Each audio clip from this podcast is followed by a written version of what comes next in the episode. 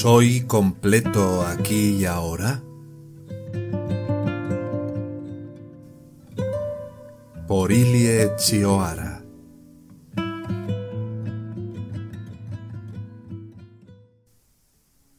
La vida misma requiere que nos hagamos la siguiente pregunta.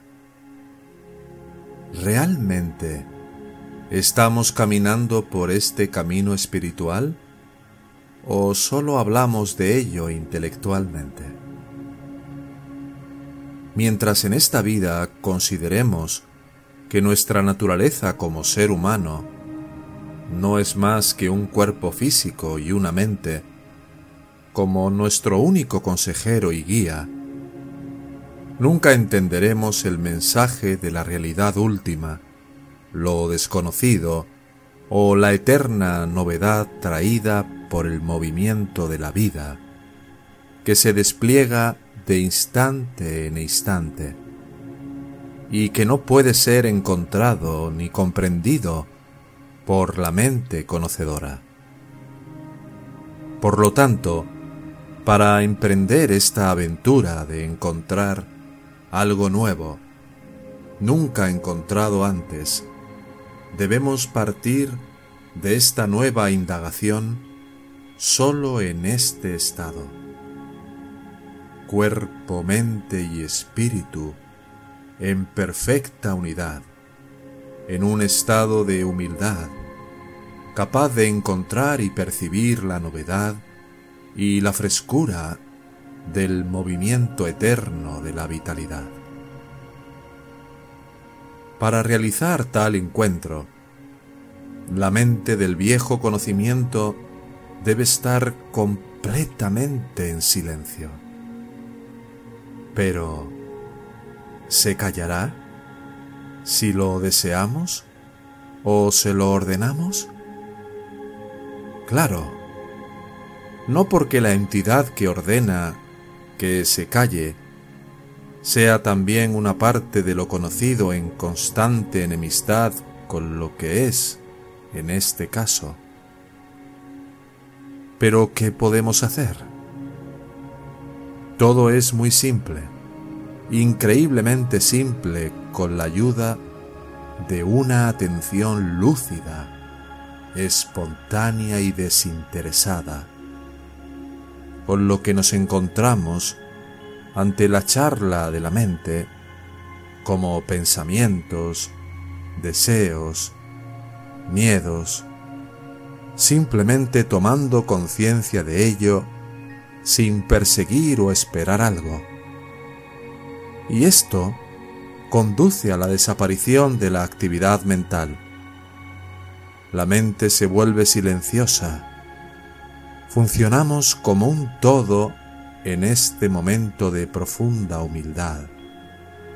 Y estamos libres de la vieja mente desde el primer segundo sin ninguna intervención personal. Ello nos transporta a un estado de atemporalidad donde estamos unidos con la inmensidad y el absoluto supremo existente dentro de nosotros.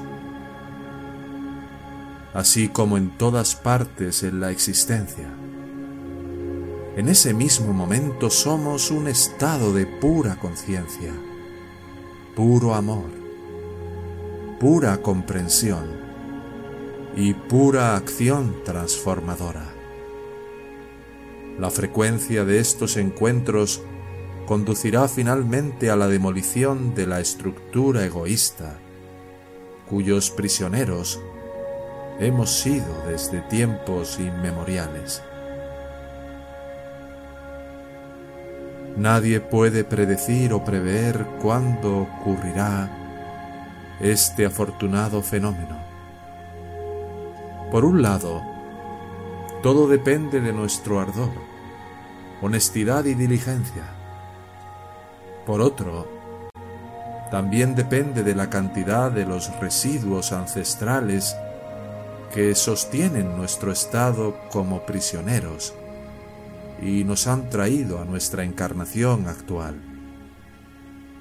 En cualquier circunstancia que te encuentres, haz la siguiente consulta simplemente preguntándote, ¿soy un ser humano completo aquí y ahora? Dirige toda tu atención al movimiento caótico de tu mente. De hecho, la naturaleza misma de la mente es confusión. Corre inútilmente hacia el pasado, atraída por el recuerdo de ciertos hechos, sucesos o experiencias personales, agradables o desagradables, o incluso dolorosas cuando se traen al presente, todo esto no es más que sombras de otro tiempo, en el ahora. Estamos simplemente recreando experiencias muertas que son verdaderos obstáculos para el encuentro con la frescura de la vida. Apegados a estos recuerdos extrañamos lo esencial, la realidad, la belleza y la novedad de la vida, pasándonos en su fluir eterno y sin percibir su presencia, la única verdadera experiencia real, que es un encuentro directo con la vida, en un estado de unidad con ella.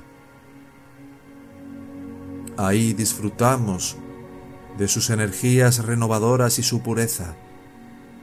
Nuestra forma de funcionar en el presente, a través de nuestra mente racional y su movimiento caótico, expone y revela nuestra naturaleza ficticia como ego o yo personal.